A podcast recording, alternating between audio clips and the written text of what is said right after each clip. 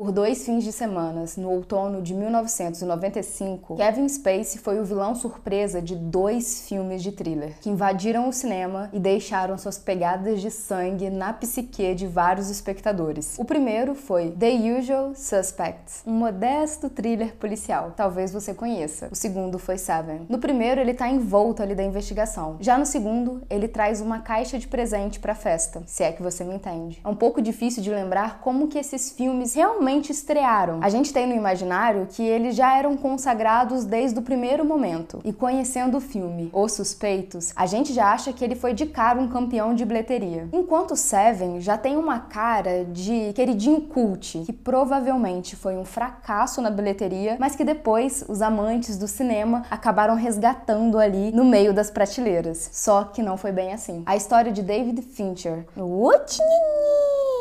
A história de David Fincher sobre um assassino que mata de acordo com sete pecados capitais parecia ser o tipo de coisa que o grande público não aprovaria. Ele tem aquele brilho perigoso dos filmes que você só indica para os seus amigos de confiança, que precisa ter um gosto refinado cinematográfico para você gostar, porque afinal, uma pessoa inocente de repente encontrando um filme desse e se deparando com cabeças decapitadas podia ser uma experiência traumática. Mas para o crédito do público, em meados dos anos 90, esse filme estreou como um blockbuster. Já no primeiro final de semana de estreia, ele já tinha arcado com o custo da produção, ficando em sétimo lugar nas maiores bilheterias daquele ano e ganhando quase o mesmo tanto que o Batman que havia estreado naquele ano, só que tendo um orçamento que era uma fração desse filme. E esse começo é um bom teste para a prova do tempo, dos filmes que acabam ficando imortais. E ao mesmo tempo, Os Suspeitos é que trouxe essa carga de filme cult que com o tempo ele foi conquistando uma grande audiência, o que prova que subestimar o público nunca é um bom jogo e que ele pode acabar te surpreendendo de uma forma positiva. E que também não é só a bilheteria que diz se um filme vai ser imortalizado ou não, porque afinal, não é só de bilheteria que Seven vive, não. Tem muito mais.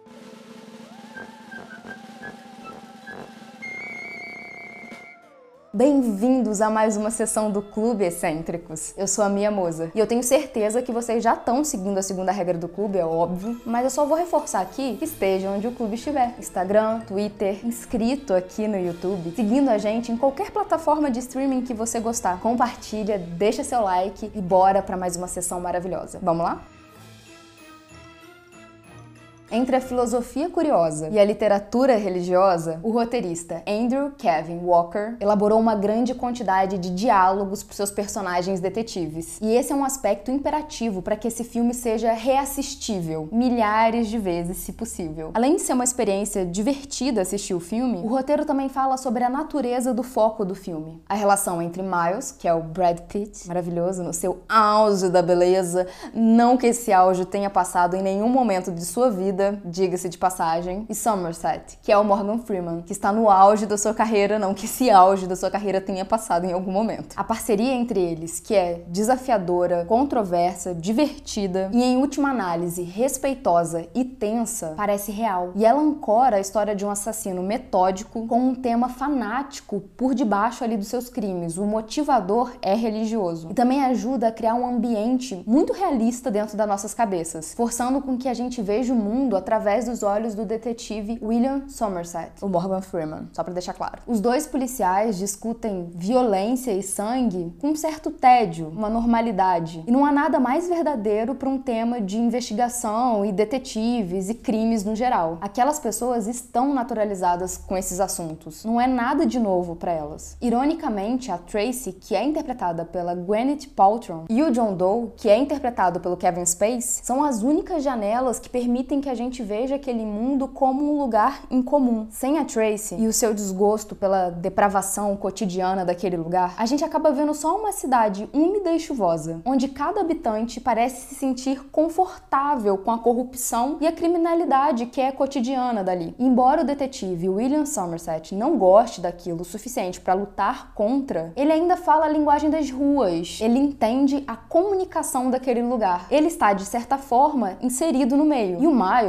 Brad Pitt, Por mais que ele não se agrade daquela realidade, por mais que ele seja uma pessoa inocente de certa forma, tá buscando ali a justiça, ele acaba romanceando aquela cidade e o poder que ele tem de causar uma mudança nela. Ele também tá inserido. A densidade bruta de Seven, ela exige visualizações futuras. E é incrível como as pecinhas vão se encaixando de forma surpreendente. A maior delas sendo a impressão digital da vítima da preguiça na cena da ganância, que está sendo soletrado Ajude-me. Se você viu o filme, você tá entendendo o que eu tô falando. Se você não viu, eu já te dei spoiler, mas esse filme é de 95, me ajuda. Para aqui e assiste, por favor. Embora a gente entenda que a gente tá lidando com uma pista falsa, a impressão digital da vítima acaba nos levando para uma pessoa que tem todo o arquétipo que a gente espera do assassino real. O que enriquece o roteiro e mostra como isso aconteceria na prática. Que uma coisa pode levar a outra e a outra e a outra, e algumas dessas coisas às vezes não é exatamente aquilo que você está procurando, mas é normal que as pistas que você ache, que os caminhos que você abra, não te deem todas as respostas possíveis. Um exemplo disso é o detetive William Somerset. Em algum momento ele acaba discutindo sobre como aquela investigação só tá levando a mais pistas e a mais pistas, como se tipo assim, nossa, nunca vai acabar. A gente tá abrindo um universo que a gente não vai conseguir fechar. Isso poderia ser simplesmente uma explanação sobre o pessimismo desse personagem, mas não. O roteiro realmente se debruça em criar uma investigação realista,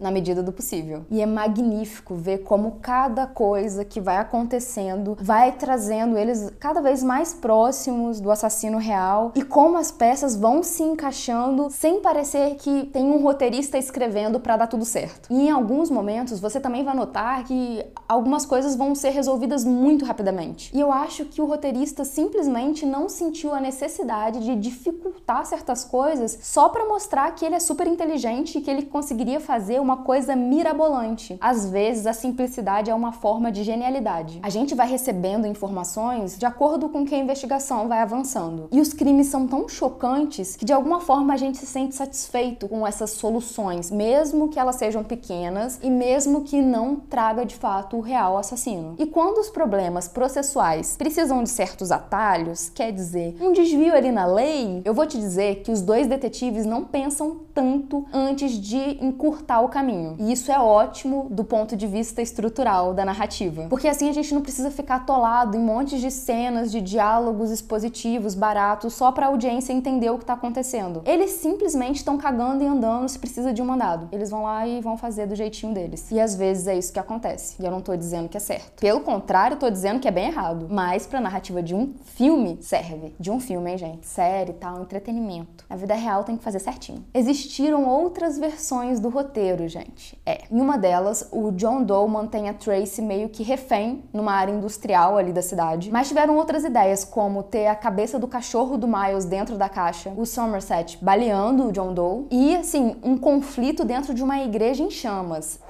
Yes! Houveram ideias intrigantes aí no ar, mas eu tenho quase certeza que nenhuma delas teriam funcionado tão bem quanto a que a gente tem hoje em dia. É que todas elas têm um ar meio ou novelesco ou dramático demais, é sempre um pouquinho fora do tom. Só existe um final para essa história e ele foi executado com muita elegância. Louvado seja David Fincher e Brad Pitt e as outras pessoas que lutaram para que esse final fosse para tela, porque ou eles tiveram que lutar. O impacto do final do filme que a gente tem hoje em dia, ele é realmente muito doloroso, mas é o jeito como o diretor o aborda que o torna tão épico. É o fato de você olhar a cara do Brad Pitt e saber o que ele tá vendo. Nenhuma cena expositiva seria melhor do que isso. O final é inesquecível, levando um filme já forte pro território dos imortais. Uma coisa muito importante para essa narrativa continuar muito relevante até hoje é não pegar o vilão e torná-lo uma pessoa maluca. E principalmente o tempo de tela reduzido fazem com que esse personagem seja cada vez mais intrigante, porque você vê pouco dele e acaba vendo mais da construção imaginária que as pessoas têm desse cara, o que torna tudo mais misterioso. Não há necessidade de expor esse personagem. O burburinho em torno dele o torna uma figura mitológica para dentro da trama. E quando a gente tem a oportunidade de ouvir esse vilão falando de boca cheia do desprezo que ele tem pela humanidade e como tem sido a luta que ele tem travado contra essa sociedade, você entende o nível do mal com que você tá lidando. E embora a gente considere deplorável o nível de maldade que ele tem executado, em alguns pontos é difícil não concordar com ele. Um desses pontos é: ele não é o vilão. Pelo menos ele não é o único vilão desse filme. A cidade é o próprio inimigo. Uma população que permite que atos tão terríveis virem coisas cotidianas, elas são realmente um mal real. O menosprezo é o verdadeiro inimigo. A falta de importância que se dá para o caos. O fato desse território se tornar um terreno fértil para pessoas terríveis acaba criando um elo entre a audiência e o criminoso. Porque de certa forma existe uma conexão dessas realidades, a nossa e a dele. Os dois detetives estão perseguindo sintomas. Eles não têm a mínima chance contra a real doença. E eu espero que vocês não queiram ver assassinato como uma forma curativa, mas muitas das críticas desse criminoso à sociedade não parece loucura como um todo. É a sua atitude contra esse mal que parece louco, porque existem opções e ele escolheu a pior. O mundo que a gente vê ao longo daquele filme é um mundo fudido. Embora a gente tenha um jeito diferente de pensar em como exterminar o mal, muitas pessoas vão acabar compartilhando da indignação do criminoso. Naturalmente, esse filme é obcecado entre a curta distância entre vilão e herói. O Somerset acaba dizendo até pro Miles que a gente devia prestar atenção para não ficar enxergando o mundo preto no branco, porque assim a gente vai acabar ficando cego. Em última análise, esse filme é sobre quão rápido a gente está disposto a descartar um sistema quando a justiça se torna um inconveniente para os nossos próprios termos. O Somerset fica feliz em passar um dinheirinho ali por debaixo da mesa, em uma busca extra legal da FBI, e o Miles está pronto a cada segundo para criar um atalho para chegar onde ele quer. Seven, assim como outros filmes do diretor, se torna poderosamente emocionante porque ele faz perguntas inconvenientes sobre a nossa moralidade pessoal. O final é um reflexo de como a gente acaba ficando acostumado e confortável de ver os mocinhos criando atalhos para chegar até os criminosos. E como a perspectiva de criminoso e mocinho devia mudar quando isso acontece. Se esse filme